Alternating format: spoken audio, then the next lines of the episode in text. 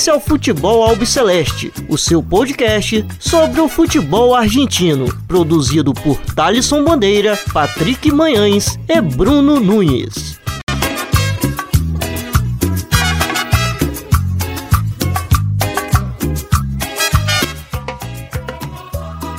Salve, salve a todos vocês. Meu nome é Thaleson Bandeira. Está iniciando mais uma edição do Futebol Albiceleste.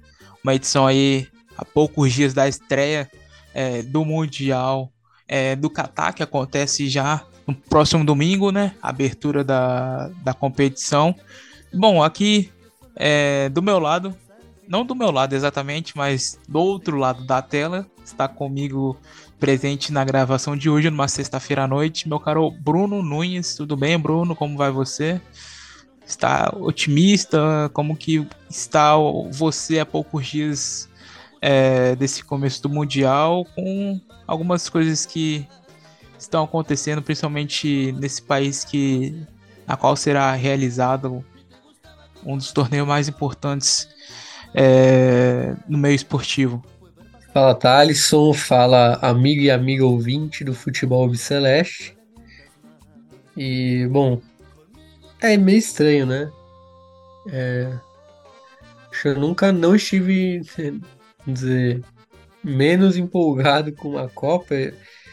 Não sei se é o clima que se criou aqui por causa de eleição e tal, e por ser no final do ano, então, fora, além de ser de todos os problemas no Catar, né?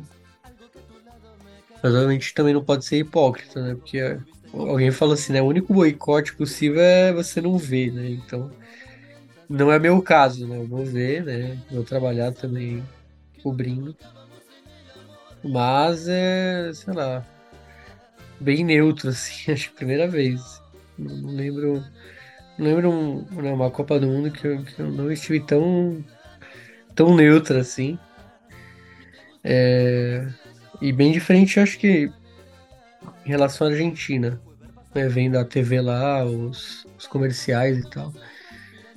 Você vê que é outra energia, assim, né? Uma energia é, mesmo de Copa do Mundo. Os dois principais canais argentinos, que hoje em dia são a ESPN e a TC Sports, estão praticamente com a programação 24 horas ligado, é, ligados à Argentina no Catar. Então, ontem praticamente fizeram um tempo real no embarque do Thiago Almada e do Relito Correia, que a gente vai falar daqui a pouco, né? Então, TC Sports e a ESPN cobrindo ali a presença dos jogadores, assim, fora a, a, fora o entorno ali, né? Porque a quantidade de gente que foram lá é, dar um apoio a eles é, foi impressionante. Mas acho que sigo com essa mesma opinião que a sua, né, o Bruno. É, é um clima meio estranho aqui, pelo menos para nós brasileiros, pelas, pela, pela questões, pelas questões envolvendo a, a, o verde e amarelo, né, que é muito usado pelo, pelo outro lado. E, e assim, as questões que envolvem o país sede, as questões envolvidas os direitos humanos e tudo mais, é, é muito estranho, né? Também a competição ser realizada no final do ano, é, tipo, no meio de um calendário, pouco tempo para os jogadores se prepararem. Então a gente tem visto aí jogadores importantes é, se machucando. Então, assim, não sei, né? sei como será esse mundial aí, vamos ver. Vamos ver como será aí nos próximos dias. Se vai superar minhas expectativas. Mas enfim, te temos entrevista no caso, então, né, o meu caro Bruno Nunes. Pois é, né? Você, bom, você esteve aí no comando né, da entrevista do, com Federico Botlaro, já esteve aqui, né?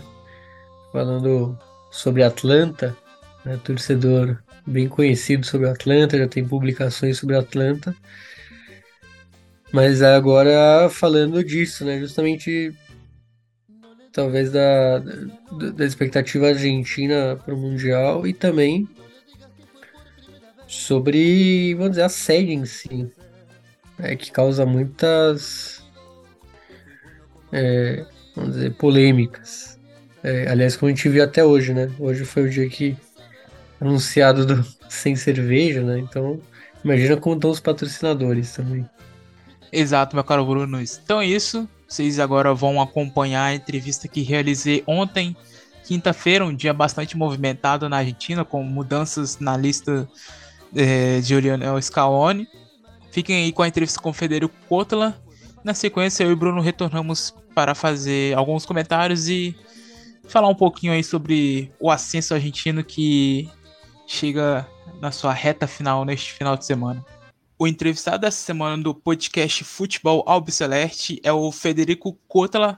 Para quem não se lembra dele, ele participou bem lá no comecinho é, do, do podcast Futebol Albiceleste falando do Atlanta, o clube que ele torce, o Atlanta de Vigia Crespo. Então, na, naquela ocasião, ele participou é, via, via áudio, né? Contando um pouquinho a, a história é, do Boêmio. E dessa vez ele chega aqui para conversar comigo para falar sobre o Mundial do Catar, já que estamos a poucos dias aí da estreia do Mundial. E bom, a gente está gravando numa quinta-feira, 17 de setembro, e hoje a Argentina teve é, duas baixas aí no plantel do Lionel Scaloni.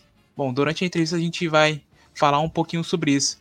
Mas primeiro, ô Fede, quero te agradecer por ter aceito o convite e de vir aqui participar do Futebol Celeste. É um prazer imenso poder conversar com você.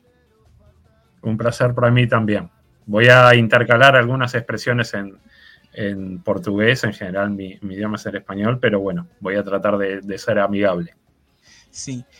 Bom, é, Fede, como que você vê a Argentina para esse Mundial do Qatar?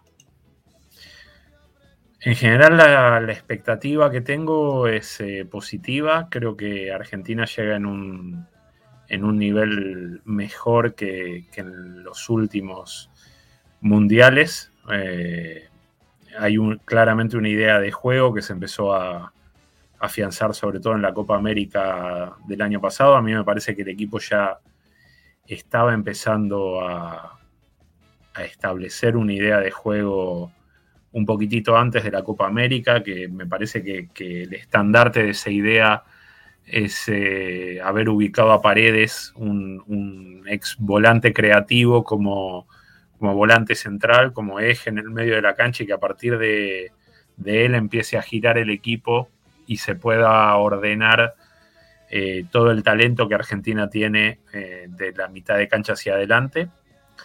Y en general creo que se encontró también un funcionamiento defensivo aceptable que, que se asienta sobre todo en, eh, en Cristian Romero, que me parece un jugador de, mucha categoría que tiene el problema de un físico eh, que muchas veces lo saca de circulación y justamente ahora, en estos días, es una de las dudas de Argentina. Dentro de lo difícil que está el panorama desde lo físico, me parece que es uno de los jugadores fundamentales como para que a partir de eh, la solidez en la defensa que aporta el arquero eh, Emiliano Martínez y lo que aporta Cristian Romero, que hasta ahora para mí se erigió en una de las mejores apariciones de Argentina en ese lugar en mucho tiempo, donde venía sufriendo, sobre todo desde el retiro de Roberto Ayala.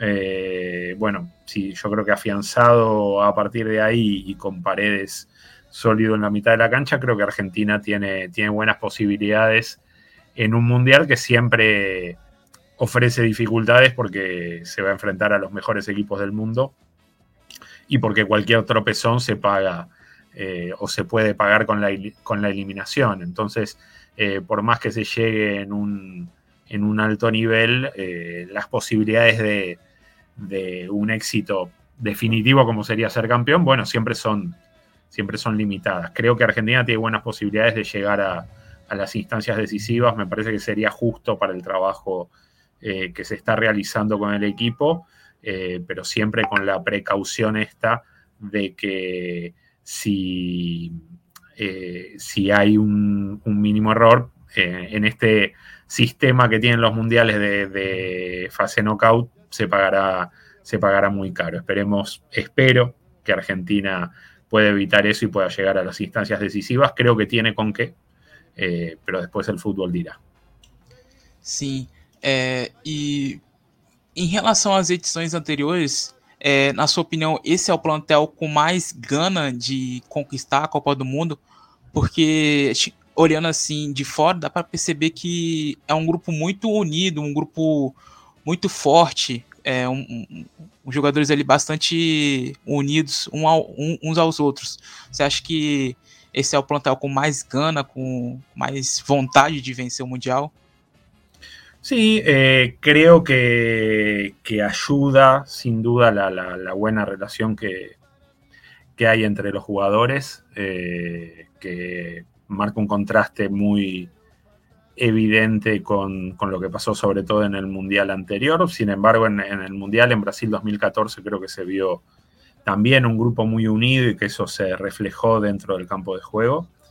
Eh, pero es verdad que en este caso eh, Argentina está encolumnada detrás de, una idea. Creo que ayuda también siempre en cualquier grupo humano ver que se encuentran eh, los resultados para, para, el trabajo, los resultados en tanto ganar los partidos, pero también en tanto jugar bien y ver que la idea eh, se plasma dentro del campo. Y creo que también alrededor de la figura de Lionel Messi, eh, el equipo pudo encontrar también un, un objetivo muy concreto. Se vio mucho en la Copa América del año pasado que los jugadores eh, querían regalarle ese triunfo a Messi, darle un poco de justicia a esa carrera en la que él no había podido eh, conseguir un título en la selección mayor, por más que para mí eh, tiene mucha más importancia la final en el Mundial de Brasil 2014 que, que la Copa América del año pasado,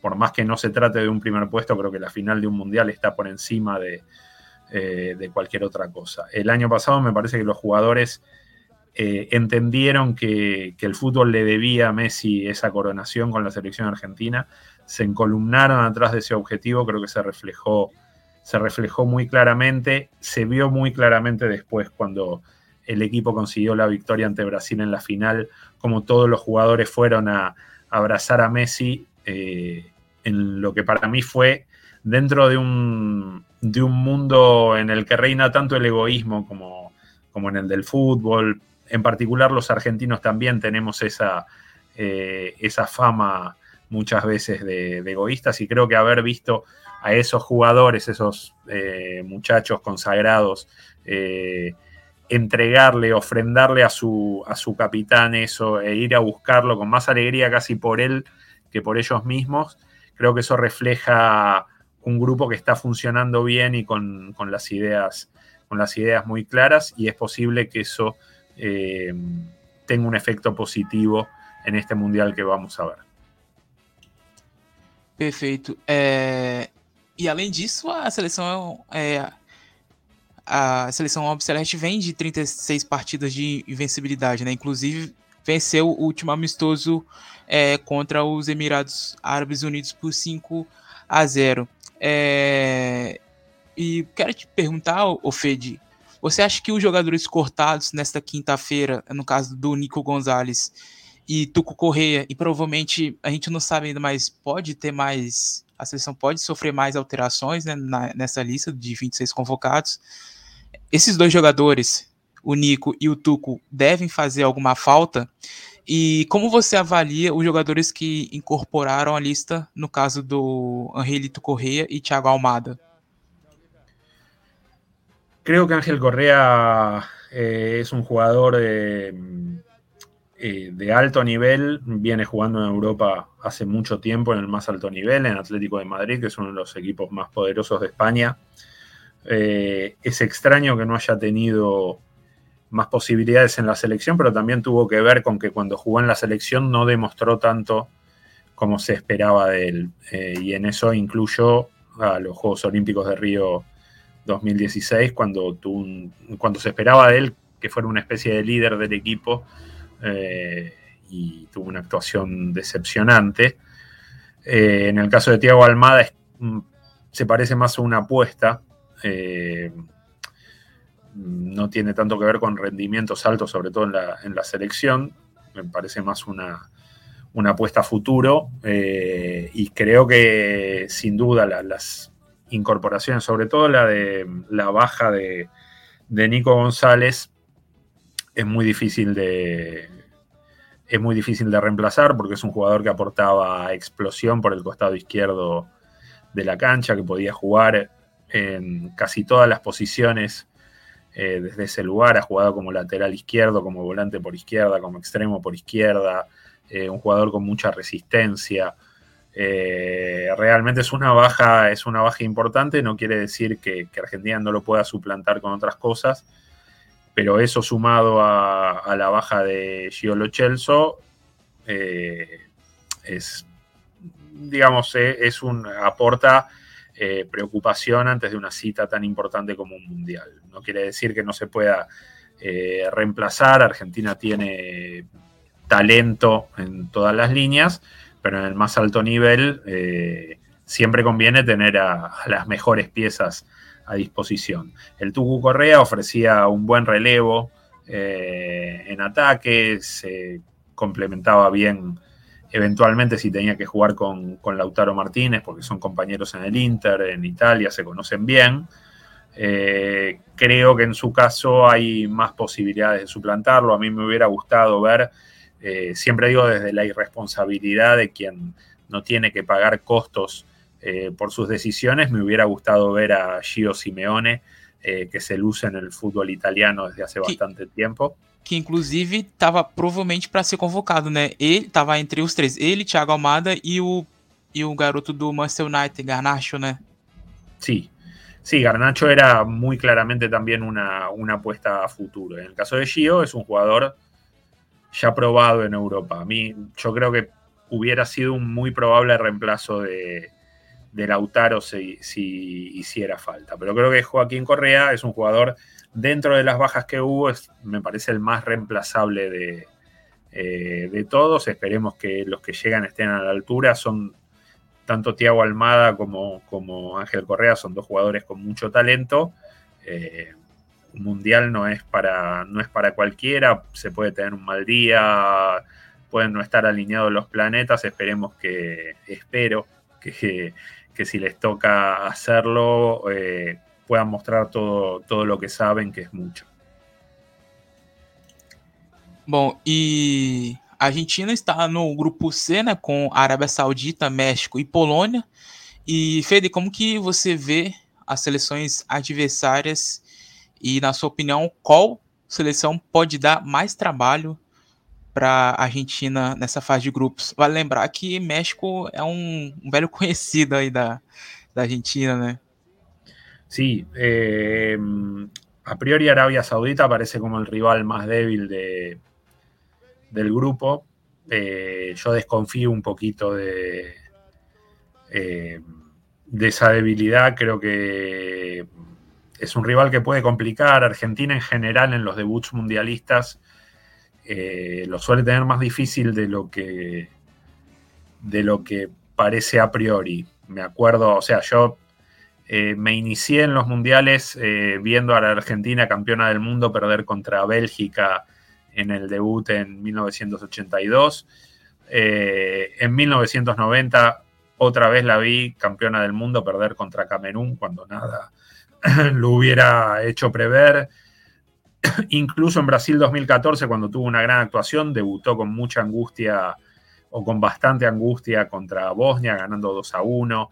En el Mundial pasado tuvo la oportunidad contra Islandia, eh, incluso Messi falló un penal, había hecho un gol en los primeros minutos y no lo pudo, no lo pudo aprovechar y empató uno a uno. Así que yo desconfío un poquito en ese debut. Creo de todas maneras que a priori Arabia Saudita es el rival más débil.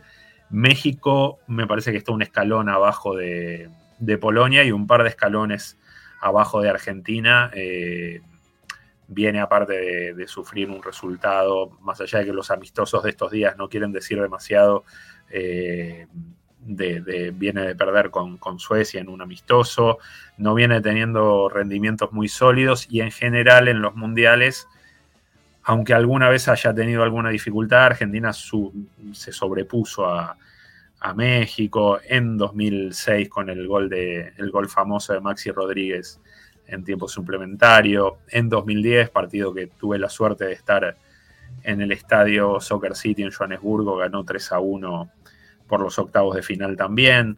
Hasta en el primer mundial hubo un enfrentamiento que, Argentina ganó 6 a 3 eh, contra México. Eh, en general Argentina tiende a estar un escaloncito arriba eh, de ese rival y la verdad es que tengo confianza porque México es un equipo que en general muestra mucho talento, pero al que le cuesta un poco contra las potencias más allá de, haberle ganado a Alemania en el último mundial, lo cual fue una, gran sorpresa. O sea que no, se puede descuidar. Y Polonia tiene las armas que, conocemos y sobre todo Lewandowski, que es el jugador que me parece de mayor, de mayor cuidado, pero también Argentina va a tener la, ventaja de enfrentarlo en el último partido. Entiendo que será una ventaja, eh, de acuerdo a los resultados que, que la lógica indica. Eh, así que, veremos. Creo que Argentina está a priori un escalón como mínimo arriba de todos, pero son cosas que se tienen que demostrar dentro del campo de juego con lo difícil que es el fútbol y con lo difícil que son los difíciles que son los mundiales. Inclusive no México, Fede, tem o Funes Mori, né? Ele se naturalizou mexicano. Um argentino, passagem pelo River. Sí, un chico que, en River tuvo algunas, eh, algunas dificultades, que no, terminaba de, afianzarse, que estaba aparentemente peleado con el arco y que encontró en México la posibilidad de demostrar lo que sabe, que, eh, que es mucho. A veces pasa que, eh, presos de, las presiones muy grandes que hay en el, en el fútbol de, nuestros países, eh, porque me parece que en Brasil se da muchas veces de una manera similar. A veces eh, muchachos que no, de repente no arrancan de la mejor manera sus carreras, no terminan de, eh, de encarrilarse y pueden encontrar en destinos con un poquitito menos de presión, donde la expectativa es otra, donde se los respalda de otra manera, pueden encontrar eh, la posibilidad de mostrar su talento y en el caso de Funes Mori es un jugador, eh, es un jugador de cuidado, sin duda, e Argentina tendrá que cuidarse de ele. E bom, Fede, como que você avalia esse trabalho do Lionel Scaloni à frente da seleção Albiceleste para você? E, e se você tinha dúvidas quando ele, ele chegou à seleção? Sí, eh, las dudas eh, al principio de su ciclo eran compartidas por, casi todos. Eh, eran dudas también más que nada sobre el, sobre el grupo, sobre las posibilidades reales de Argentina de, de edificar algo, de construir un trabajo en común después de lo que se había visto en Rusia 2018 cuando el equipo falló en casi todos los aspectos. Eh, y así todo consiguió un resultado que, para lo que fue su rendimiento resultó bastante decoroso, porque irse eliminado en octavos de final con un 4 a 3 contra Francia, eh, en un partido donde podría, en el primer tiempo podrían haberle hecho los cuatro goles que, que, le hicieron en todo el partido y podría haber hecho, podría haber sido un partido que terminaba 7 a 2 y nadie habría podido sorprenderse demasiado. Eh, Argentina salió con, este mal resultado de Rusia 2018 y las dudas eran en, general sobre casi sobre las posibilidades del futbolista argentino.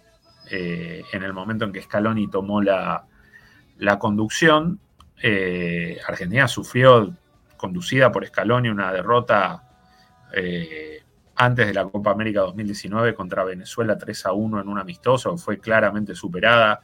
Eh, la verdad es que eran pocas las, las señales de que podía encontrarse algo positivo, eh, pero entre el respaldo que recibió Scaloni de la conducción de, de la AFA, que yo no sé hasta qué punto no tuvo que ver con, con la falta de otras alternativas. Yo creo que, si Marcelo Gallardo hubiera sido una posibilidad eh, en ese momento para tomar la selección, desde la conducción de la AFA hubieran querido eh, sin dudas que, estuviera ahí por, sus posibilidades, eh, por lo que había mostrado ese River que, condujo él.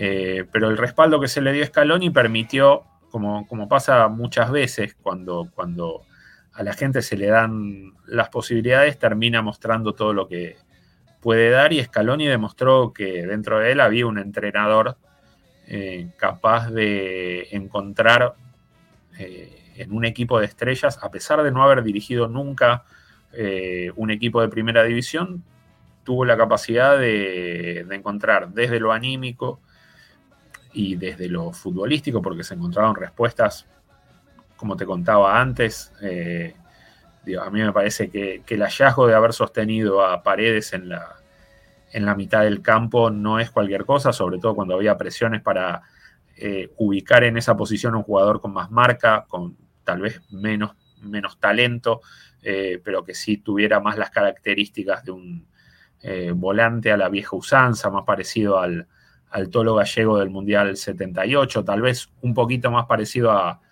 Javier Mascherano, eh, más allá de que Mascherano era un jugador con, talento, pero donde eh, en el que se destacaba más el quite. En el caso de Paredes, muy claramente las habilidades pasan por otro lado y haberlo sostenido habla, me parece, de una convicción real de Scaloni en el, en el esquema de juego que plantea y creo que hay, que hay mucho mérito ahí y espero que eso se vea, se vea reflejado en la Copa del Mundo también. E, bom, Fede, quero entrar agora no assunto com você é, relacionado à realização do Mundial, que, como todo mundo já sabe, será no Catar, né? um país onde a gente já vimos que questões relacionadas a, aos direitos humanos não são, não são respeitadas. Qual a sua opinião em relação a isso? Bueno, eh, he leído mucho en los últimos días. Eh, yo no, no quiero eh, correr el riesgo de, de ser, de hacer una expresión relativista de lo que, de lo que ocurre en Qatar, que, me, parece, me parecen aberrantes las violaciones a los derechos humanos y el no respeto a, las diversidades, eh, en particular a la, a la libertad de, de, manifestar afecto, sea cual, sea eh, la, elección sexual de cada uno. Eh, dicho esto, me parece que desde nuestra visión occidental es más fácil hablar de, las restricciones a los derechos humanos en Qatar o en Rusia eh, que en otros países occidentales donde también se vulneran derechos, particularmente de, trabajadores, por ejemplo. Eh, y creo que eso, digamos, sobre eso no se pone tanto la mirada también porque eh, choca más desde, desde, nuestras costumbres. Creo que mm, también a, favor del mundo en el que vivimos, eh, creo que no se podría repetir en el futuro. Creo que, la elección de, de Qatar, como fue la de Rusia en su momento, más allá de los escándalos de corrupción tienen que ver con elecciones hechas por gente eh, que vive en un mundo, eh, no, quiero ser demasiado contundente, pero que vive en el pasado. Yo creo que ahora no se puede, a esta altura de, la humanidad, no se pueden elegir países donde no se respete la, diversidad sexual. No se pueden elegir países como sede eh, de un mundial, de una fiesta a la que concurren delegaciones de 32 países, hinchas de, eh, torcedores de, todo el mundo. Eh, me parece que es algo que ya no puede ocurrir. Me encantaría también que en otros países occidentales haya avances hacia, hacia las libertades, hacia el respeto a no solo a la diversidad sexual, sino también a los, a los inmigrantes que en tantos países eh, sobre todo de Europa, son, son desplazados y sobre eso no se pone eh, tanto el foco desde, desde, los medios de comunicación y desde nuestra mirada eh, más occidental y más diferente de, del mundo que vemos ahora reflejado en la tele en las calles de Qatar.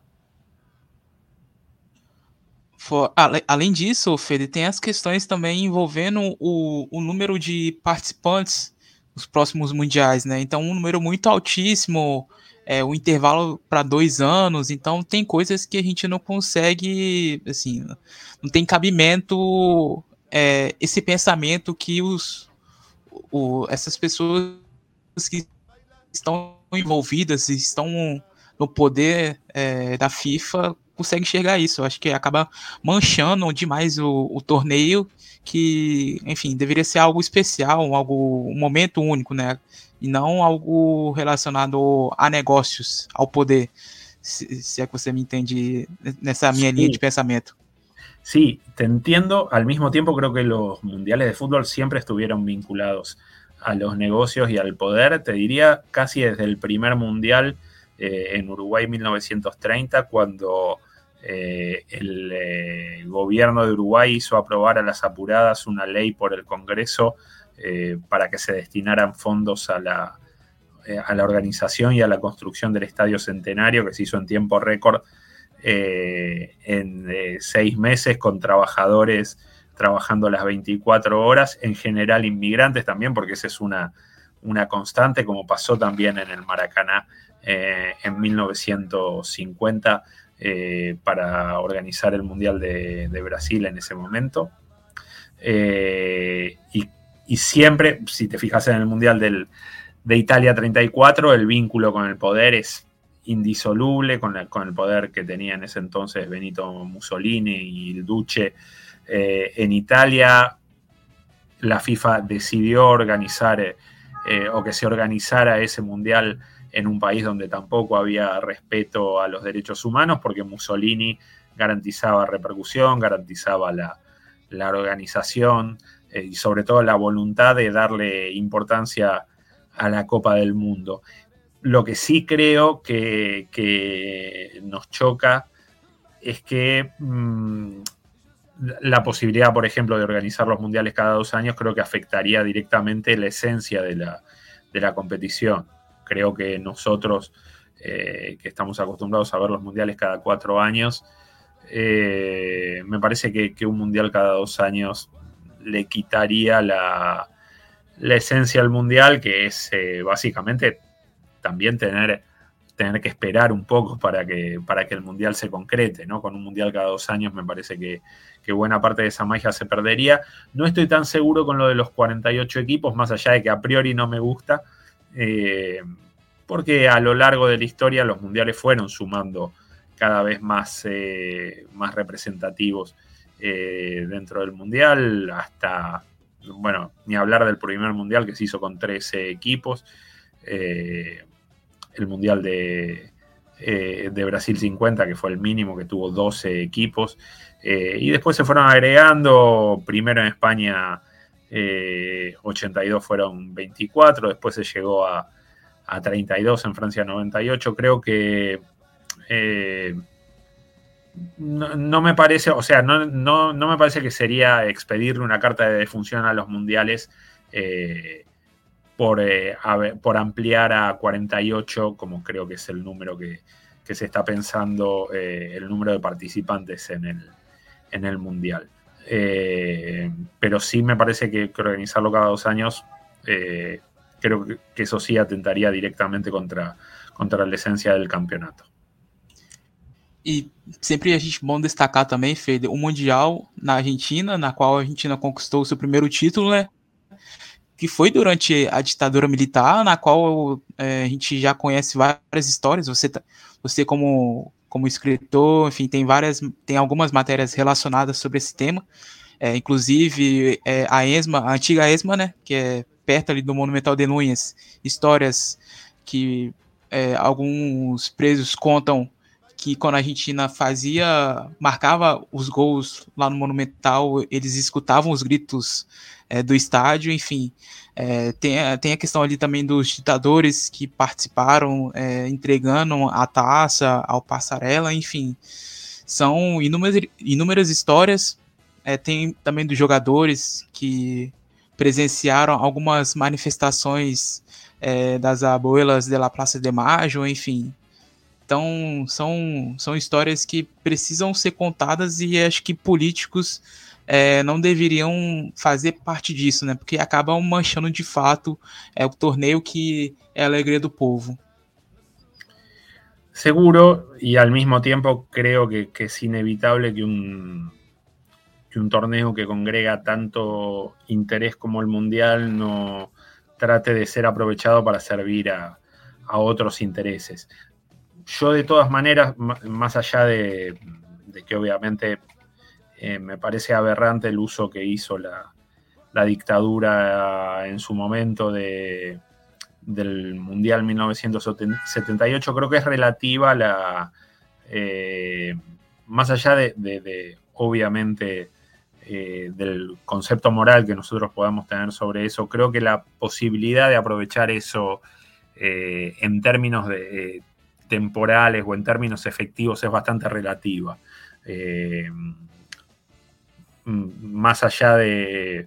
Creo que, los mundiales de fútbol que nosotros vivimos con mucha pasión y con mucha alegría eh, no son más que un analgésico para los problemas que nos ofrece eh, la vida diaria, los problemas económicos, los problemas que se derivan de la política, los problemas sociales y por muchos logros que se consigan o por muchas decepciones que se sufran, eh, una vez terminado el Mundial, eh, festejaremos un poquito si eh, unos días si somos campeones, nos entristeceremos unos días después de la eliminación si somos eliminados, pero inevitablemente volveremos a nuestra, a nuestra vida cotidiana y a los problemas de nuestra vida cotidiana. Y el concepto que teníamos sobre, sobre el gobierno eh, va a ser más o menos parecido, eh, más allá de, del resultado que Argentina o Brasil o, o cualquier país con, consiga en un mundial. E, Fede, para a gente poder encerrar sobre esse tema mundial, FIFA, direitos humanos, É, a FIFA já proibiu a, a, seleção da Dinamarca de defender né, causas de direitos humanos, inclusive elas fizeram até um, uma camisa né, é, para usar durante o torneio. Mas eu quero te perguntar o seguinte: é, você acredita que os jogadores, de um modo geral, deveriam respeitar essas decisões é, da FIFA ou devem expor seus, seus pensamentos em relação a tudo que isso vem acontecendo no país sede da Copa do Mundo? Es medio complicado plantearlo desde, desde un departamento de Villa Crespo como en el que estoy, porque sí. yo no, no, asumo costos, ¿viste? Por, la, por las, por las eh, medidas o por, la, por las decisiones que, que se puedan tomar. Eh, a mí me encantaría que, eh, quien tenga posibilidad de, o quien tenga el deseo de manifestar algo lo, lo manifieste. Eh, pero me parece, digamos, yo creo más en las construcciones colectivas. Me hubiera encantado que un proyecto como el que en su momento tenía Maradona de un sindicato mundial de futbolistas se cristalizara porque creo que esos son los ámbitos en los que se pueden conseguir cosas y hasta tanto no haya una eh, organización con una característica similar a eso, me parece difícil eh, que se puedan obtener logros eh, con acciones individuales. Eh, sí respeto las acciones individuales, me, eh, me parece muy, muy valiente de parte de quienes eh, intenten manifestar sus disidencias eh, en suelo catarí, en un lugar donde, eh, donde van a estar posados los ojos del mundo. Eh, y al mismo tiempo, eh, creo que, que, es muy difícil, eh, ya te digo, si no hay una construcción colectiva y además creo que es difícil establecer, el otro día hablaba con algunos estudiantes de periodismo que me planteaban si los mundiales no deberían ser aprovechados para dar eh, cierto tipo de mensajes, como por ejemplo el respeto a la, podría ser el respeto a las diversidades, ¿no? Eh, y el tema es lograr acuerdos concretos sobre eso, porque es difícil eh, establecer eh, un punto en el que todos estemos, en el que todos podamos estar de acuerdo. Por eso yo creo en las construcciones colectivas, donde eventualmente habrá gente que, por ahí no esté tan de acuerdo con las decisiones que se tomen, eh, pero tendrá que aceptarlas porque es parte de una construcción colectiva.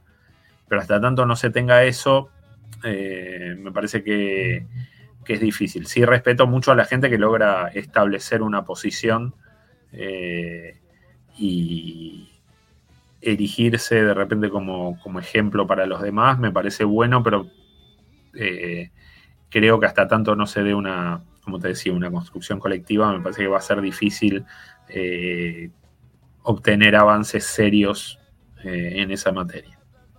Bom, Fede, para finalizar, para a gente chegar no final da nossa entrevista, é... qual a melhor história que você já presenciou em mundiais? la mejor historia que presencié. Eh, y habría que. Habría que ver, ya son muchos. Hoy hacía la cuenta que, dentro de pocos van a ser más los mundiales que vi que los que se jugaron cuando yo todavía no había nacido. Eh, y me impresionó un poco.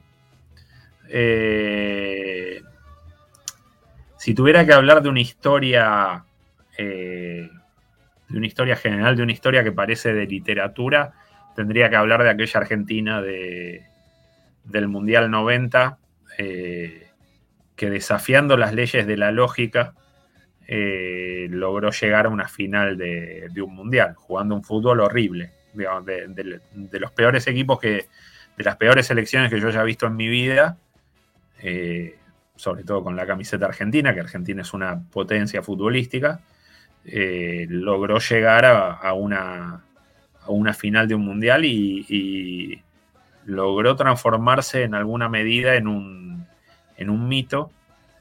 Eh, y creo que todo esto también era posible. Hace poco eh, pude ver una recopilación de las jugadas de, Diego Maradona en el partido contra Brasil, que es muy recordado porque es casi el más injusto de todos esos. Canilla. Exacto, con un gol de, Canilla es casi el más injusto de todos esos partidos. si alguna persona joven no pudo ver el partido entero, le cuento que en el primer tiempo Brasil pudo haber ganado por tres goles de diferencia, en el segundo tiempo podría haber marcado alguno más. Argentina mantuvo de manera bastante milagrosa el arco en cero y terminó imponiéndose con, un gol de Canilla tras una gran jugada de Maradona.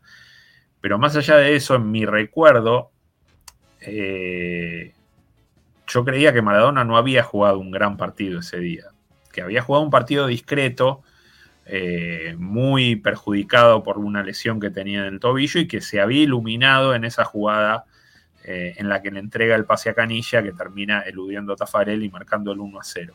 Y hace poco vi un resumen de las jugadas que hizo Maradona ese día y me di cuenta de hasta qué punto estaba acostumbrado a la genialidad, porque le vi hacer más o menos 15 jugadas maravillosas a Maradona.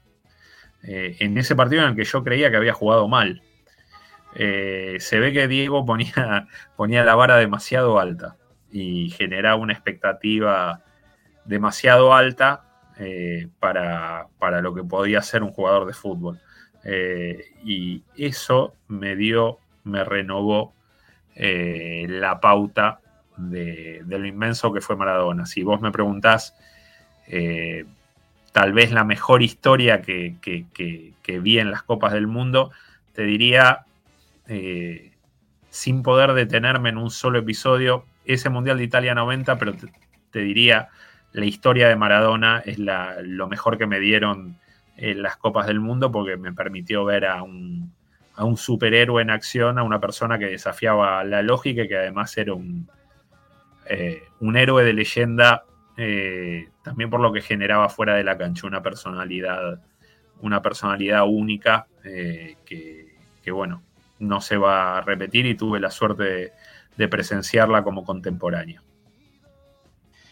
Bom, Fede, para finalizar, quero te perguntar se tem alguma cábala, como, como que você é, assiste os jogos da Argentina durante o Mundial, se tem algum, alguma mística aí para falar? Como que é você aí durante durante o Mundial?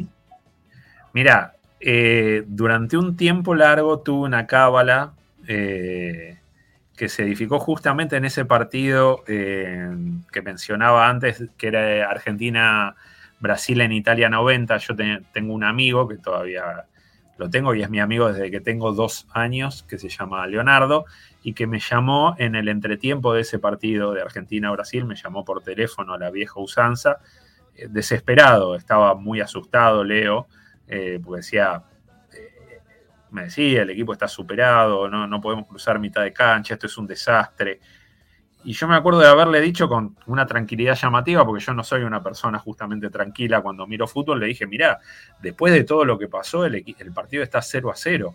La verdad que el panorama es bastante positivo teniendo en cuenta eso. Eh, y a partir de ahí, como terminó bien la historia, eh, este amigo Leo me llamaba en el entretiempo de todos los partidos de mundiales.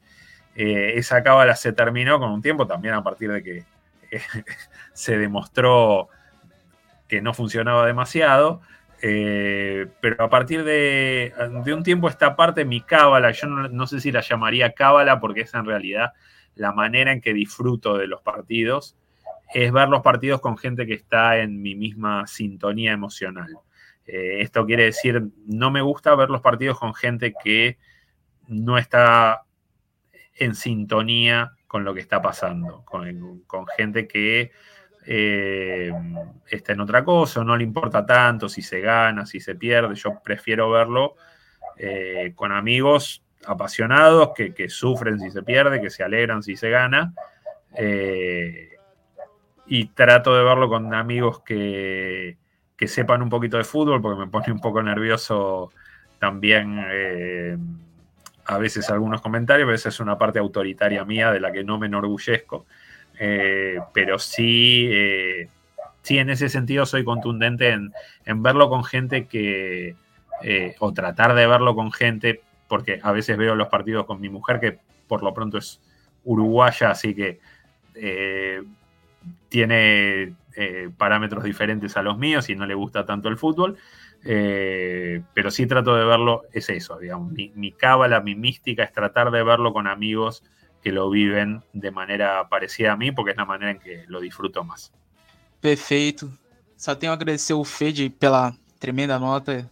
É, obrigado demais pela entrevista. Bom, o Fede, que é um enfermo íntia da Atlanta de Vija Crespo, é, tem um livro publicado aí sobre o Atlanta, né? O Atlanta, uma história de valientes. Correto, Fede? Exactamente, sí, es un libro sobre la historia de, de Atlanta, mi club, que, que bueno, está por eh, cumplió hace poquito 118 anos. É isso. Federico Kotler, é, que inclusive tem feito notas pelo site Infobuy, é, notas interessantes para quem quiser acompanhar. Está lá nas redes sociais dele, principalmente no Twitter. Bom, então é isso. Fede, muito obrigado, um prazer poder conversar com você novamente. É... E, bom, excelente Mundial para você e para os demais argentinos aí.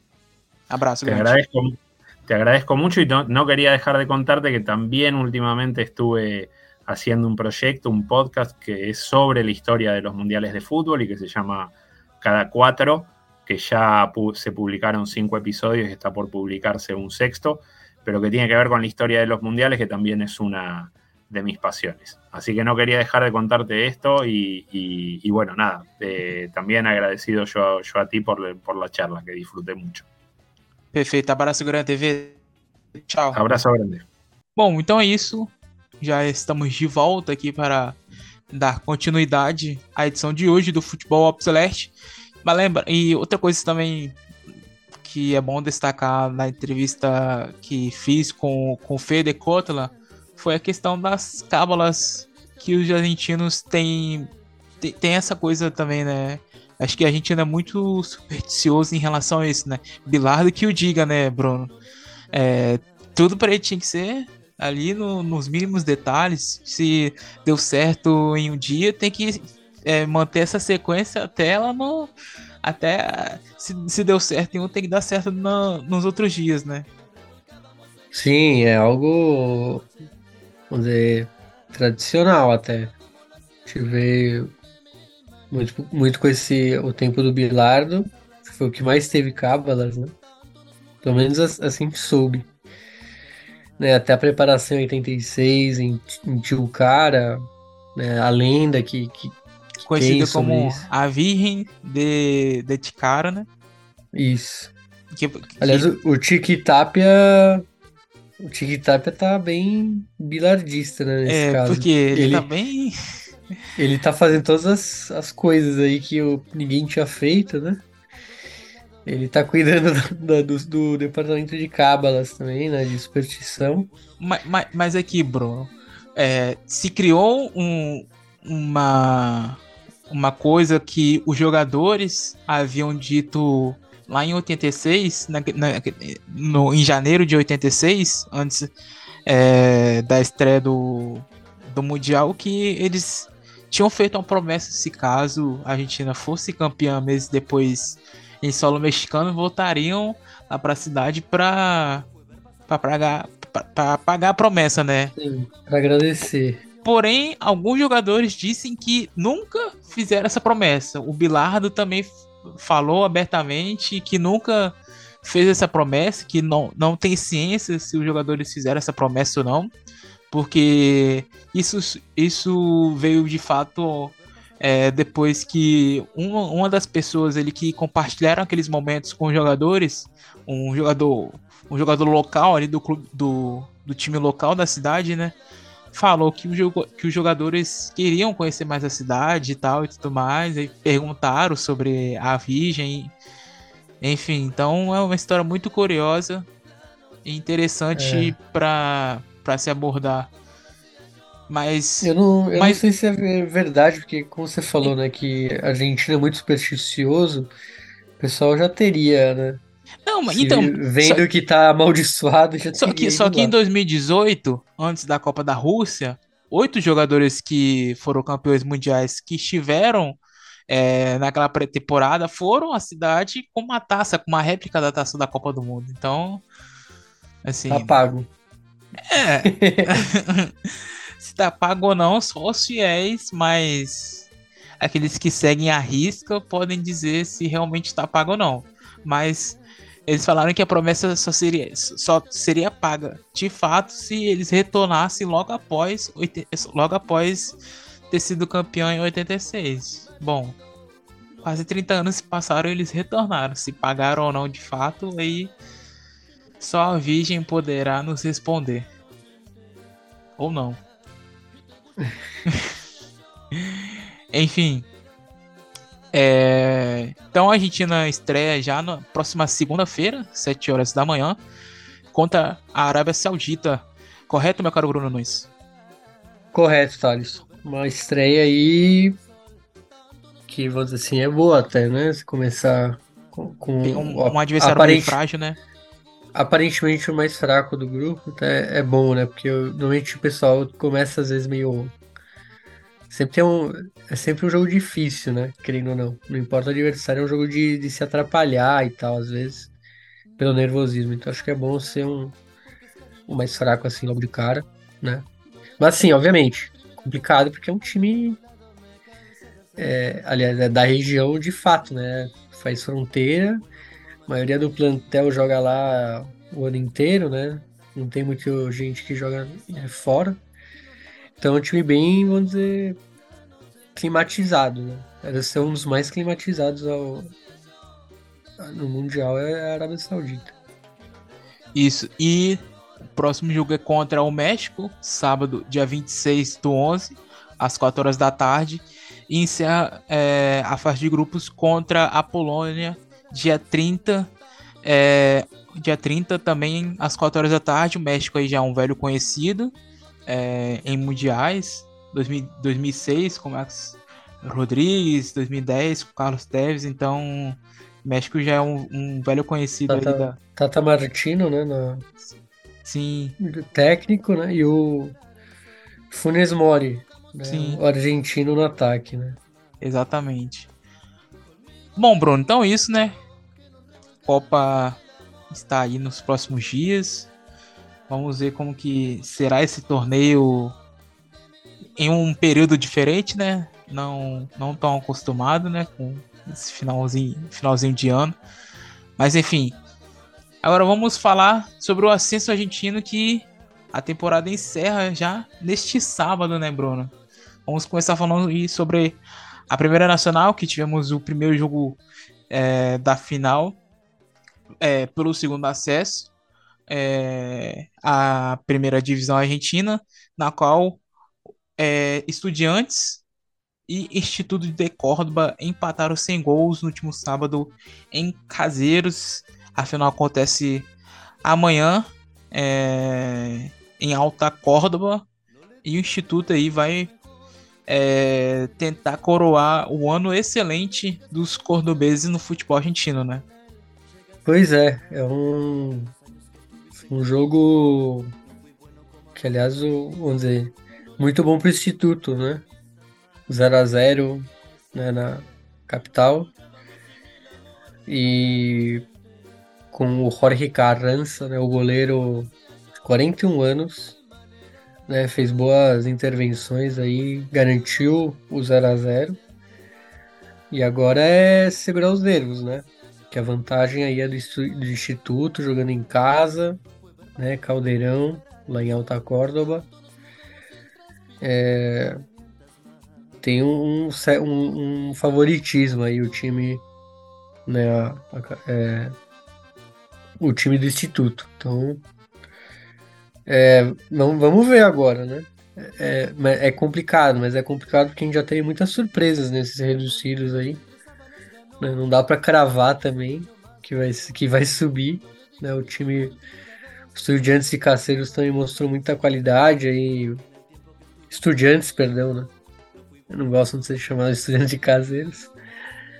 É, mas é um time que mostrou muita garra aí nesse reduzido né? Não, não se imaginava talvez chegar na final desse, mata-mata aí do reduzido, assim como outros, né? Acho que o Instituto foi o único dos favoritos, entre aspas, a, a sobreviver aí. Então, é muito mérito, aliás, né?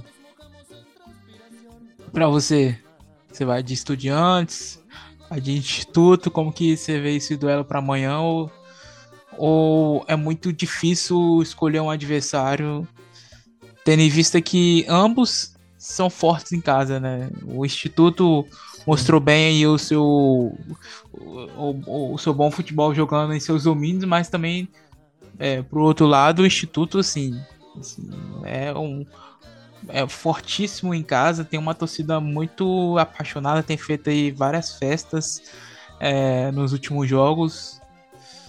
Então acho que difícil, hein? É, mas difícil eu... cravar um time. Para postar assim, instituto, né? Pelo fator casa, né? Sim, principalmente por isso e por ser a maior campanha também. Então, é, mas é, é isso como eu falei, né? O, o Estudiantes é um time que superou em momentos que parecia que não. que era bem mais fraco, né? Então é por isso que não dá para dar ele como morto também. É isso. Bom, agora vamos de Federal A, correto, meu caro Bruno Nunes? Porque tivemos aí no último domingo a decisão, né? O Racing de Córdoba enfrentando o Vijamitri de Bahia Blanca então, o Racing era um favorito aí pelo, pelo que vinha fazendo, principalmente é, durante a fase preliminar do torneio Federal A. E após ter batido na trave ano passado, né? Após ter perdido aí para o Deportivo Madrid, é, conseguiu o tão sonhado acesso é, ao bater nos pênaltis o Aurinegro, né? O Vidiamitri, é, por não, o Aurinegro é o rival, né? É, o perdão, o, é o Aurinegro Olímpio, que foi eliminado pelo Vijamitri. Isso. Bom, fala, fala aí sobre essa decisão que foi vencida nos pênaltis pela Academia Cordobesa. É, não foi fácil, né? Foi um jogo bem complicado pro, pro Racing de Córdoba, como você falou, chegava como favorito. Mas do outro lado, um Vijamitri que eliminou seu maior rival né, seu rival de cidade. E lembrando que seu rival de cidade, vamos dizer, atropelou é, na fase de grupo, vamos falar assim. Obviamente, a gente até comentou no último é, episódio que era um grupo. É, foi montado um grupo bem mais fraco, né? No lado do Olimpo. Acho que isso ajudou ele a, a, a, golear, vamos falar assim, na, na pontuação. E talvez até dar uma falsa impressão que ele fosse mega favorito. Então. É, e a eliminação para o Vijamite provou isso né, no mata-mata. Mas também mostrou que o Vijamite era um time que poderia sim fazer frente ao Racing de Córdoba e fez. Já que o jogo terminou empatado, poderia ter subido qualquer um. Mas é isso, né? Aí foi para os pênaltis. Né? É sempre meio ingrato, né? Chegar nessa, nessa, instância e, e, perder. Mas o Racing fez por, fez, é, por merecer, Thalisson, porque você mesmo falou, finalista no passado contra o Deportivo Madrid. É, vinha batendo na trave. E é bom, ajuda a, a coroar aí mais uma vez o futebol de Córdoba, né? E aumenta a pressão sobre o Instituto, né? É o único time aí de Córdoba que, que, que sobrou aí o ano. Então você vê que, imagina, todo mundo comemorando, né? O Tajeres, obviamente, não tem como subir mais, mas foi um ano em que o Tajeres chegou longe na Libertadores também, então é, é um ano muito especial para Córdoba. Então o Instituto meio que tá. Né, imagina, só eles não comemoram esse ano. Seria bem, bem, bem chato mesmo. Não, o futebol cordobês seria excelente caso o Tajeres conquistasse a Copa Argentina que perdeu para o Patronato, né? Então, assim, acho que assim, um ano perfeito como esse, não, a gente não iria conseguir ver tão cedo pela frente. E, Bruno, falando do Vijamitri, não sei se você se recorda, mas ele também perdeu uma final há pouco tempo, né? Aquela final lá durante a pandemia para o Guemes, de Santiago del Esteiro. Sim, na qual um bem, o bem polêmico, aliás. É, na qual quem fez o gol ali do acesso foi o brasileiro Francisco de Souza, também nas penalidades. É, bom, tem algumas curiosidades sobre esse título aí do, do clube de Nova Itália, correto, Bruno Nunes? Temos, temos sim, já que é, foi a terceira vez na história aí que o, o Racing de Córdoba, né, o Racing de Nova Itália, também como é conhecido por ser dessa zona lá de Córdoba, é a terceira vez que ele vence a terceira categoria do futebol argentino, a última vez, as últimas vezes haviam sido em temporadas 98, 99 e 2003, 2004 e agora 2022. É... E é isso, né? O último acesso para a segunda divisão foi em 2004 e naquele ano derrotou o Atlético Tucumã, né? hoje um time de primeira.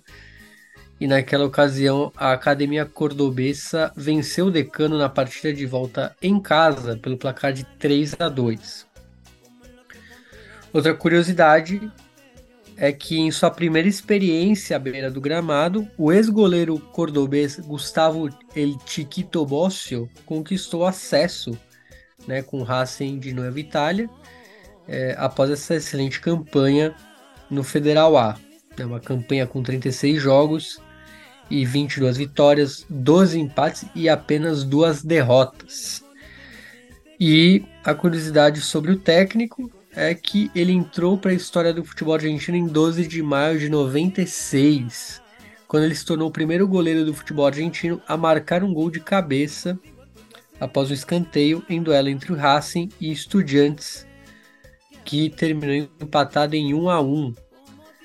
Também teve até um, vamos dizer, um factoide aí, um, vamos dizer, uma, um rumor, né? Que o, até o próprio o Leão o Leão. Essas é... pesquisas em. O, te... o Leão técnico, né? Emerson Leão se surpreendeu com a com interesse né, do Atlético Mineiro pelo goleiro Bossi, que na época defendia o Lanús. É, isso foi em 2009, viu? Não é, se você for ver, não é tão. Não é tão antigo, não, viu? Então, aliás, o Tito Bossi que jogou também em Portugal, Sim. jogou no Benfica. Benfica, Sporting. E jogou no Belgrano, em Córdoba, né? E.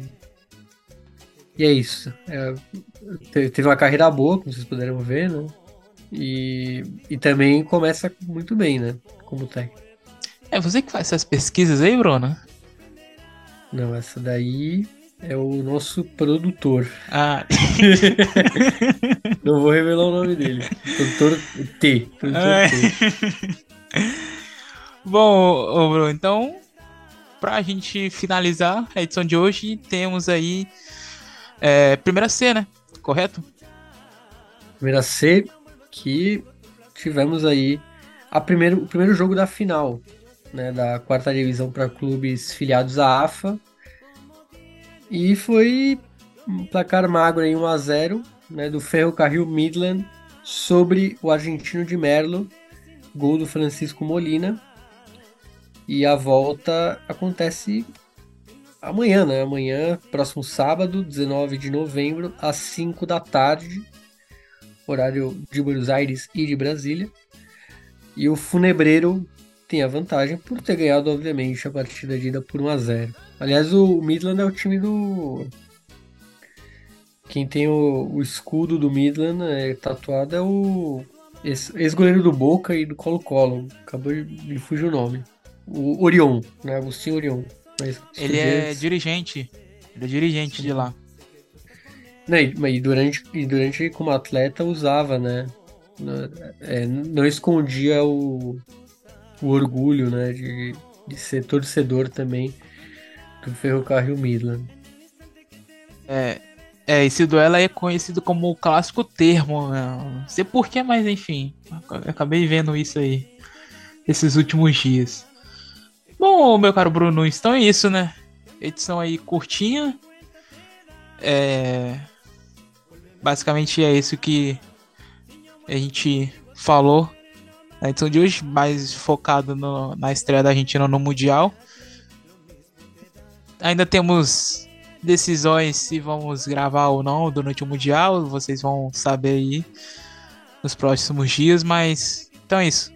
Não vamos dizer um, um, um até logo, um, um adeus, bom final de ano, porque vamos decidir ainda algumas coisitas.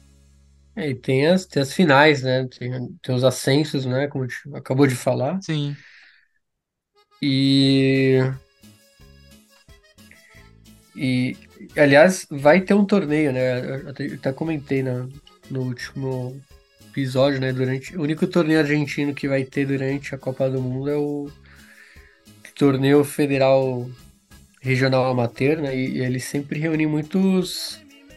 não, não ex-jogadores, né? Porque eles estão jogando, né? Um torneio AFA. Mas muitos jogadores que eram de primeira, né? Que já estão com uma idade mais avançada, né? Como a gente falou, tem o time do. Do Ponzi, o. É, o eu, tem o time do, do Torrico também lá, né?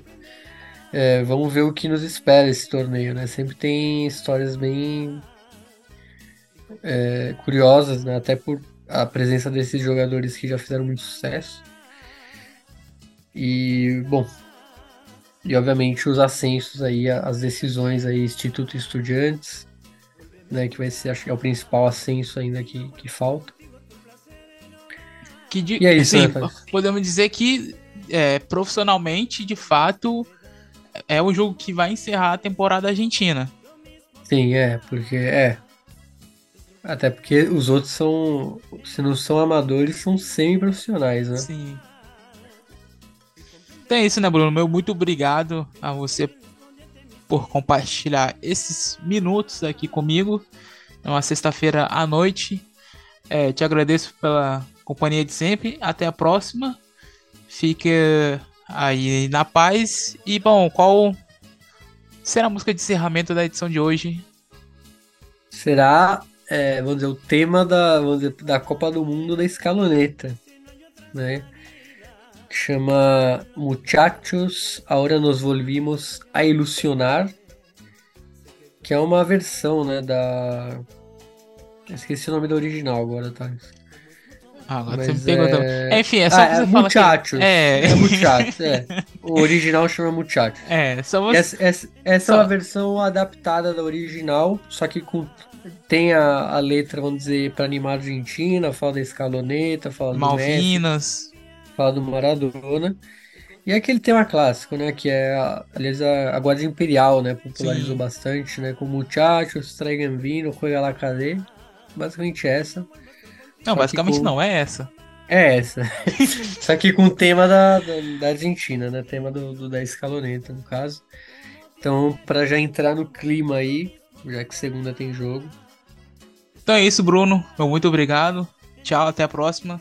Agradeço demais a todos os nossos ouvintes que acompanharam até o final desta edição. Meu muito abraço a você, querido amigo e amigo ouvinte, que sempre acompanha os nossos trabalhos aqui, eh, seja em qual plataforma de áudio favorita. Eh, então é isso. Fiquem aí com Muchachos. A hora hoje no ouvimos a, a ilusionar com La Mosca.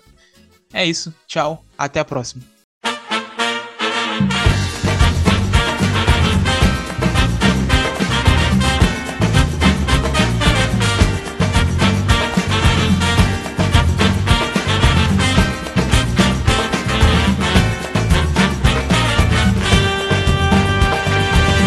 En Argentina nací, tierra de Diego y Leonel, de los pibes de Malvinas que jamás olvidaré. No te lo puedo explicar porque no vas a entender las finales que perdimos, cuántos años la lloré. Pero eso se terminó porque en el Maracaná la final color azúcar la volvió a ganar papá. Muchachos, ahora no volvimos a ilusionar. Quiero ganar la tercera.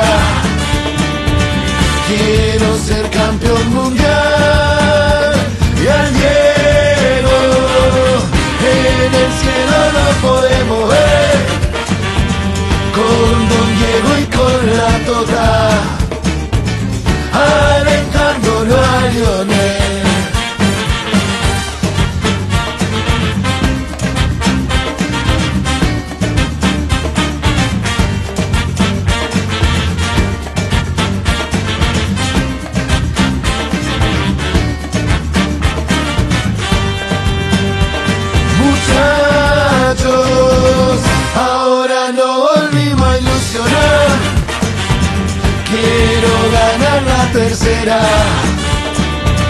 Quiero ser campeón